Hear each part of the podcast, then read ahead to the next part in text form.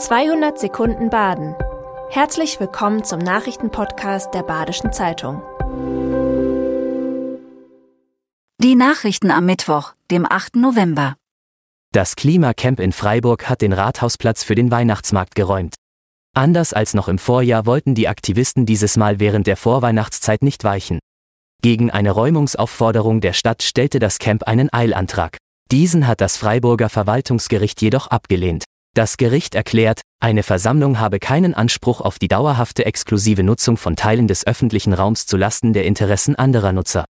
Der Weihnachtsmarkt findet dieses Jahr zum 50. Mal statt. Nach seinem Ende darf das Klimecamp auf den Rathausplatz zurückkehren.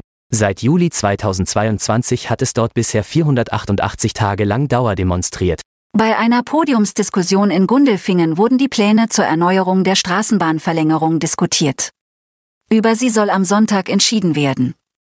Im Kern geht es um die Frage, ob die alte Planung zur Verlängerung der Straßenbahn von Freiburg nach Gundelfingen neu überarbeitet werden soll. Die Frage polarisiert. Gegner fürchten Probleme wie Lärm, Verkehrsengstellen und ein hohes Kostenrisiko. Als Alternative stehen Elektrobusse im Raum, Befürworter dagegen sehen in der Verlängerung eine wichtige Chance, unter anderem für nachhaltigen und günstigen Verkehr sowie verkürzte Wege. Die Endlagerung von Giftmüll in der Deponie Stokamin im Elsass ist zunächst gestoppt worden. Der Umweltschutzverband Alsace Natur hatte gegen eine Genehmigung für eine Versiegelung der Untertage-Deponie geklagt. Die Deponie ist vor 20 Jahren stillgelegt worden. Ein Straßburger Gericht hat die Genehmigung nun ausgesetzt, da es mehrere rechtliche Konflikte sieht. Die Versiegelung gefährde eventuell das Anrecht zukünftiger Generationen auf eine saubere Umwelt, sowie den nachhaltigen Schutz der Ressource Wasser. Außerdem ist das Gericht nicht überzeugt, dass die Überreste einer Parzelle, von der 2002 ein verheerender Brand ausging, nicht doch entfernt werden könnten. Der Einspruch von Alsace Natur wird nun ausführlich geprüft.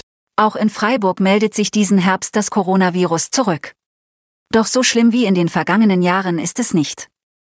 Die Krankheitsverläufe sind zwar noch immer oft ziemlich langwierig, doch sie sind auch milder.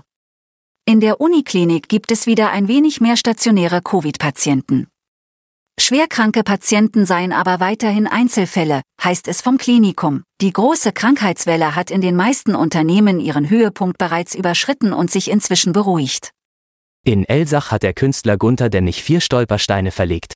Sie erinnern an die Familie von Bruno Türkheimer, die 1938 vor den Nazis fliehen musste. Dafür ist sogar Türkheimers Enkel aus den USA angereist. Er beschreibt die Verlegung als die wichtigste Erfahrung seines Lebens. Seit 1996 haben der 76-jährige Demnich und seine Crew schon mehr als 100.000 Stolpersteine realisiert, in 21 europäischen Ländern. Mit den Steinen wird an die Opfer des Nationalsozialismus erinnert.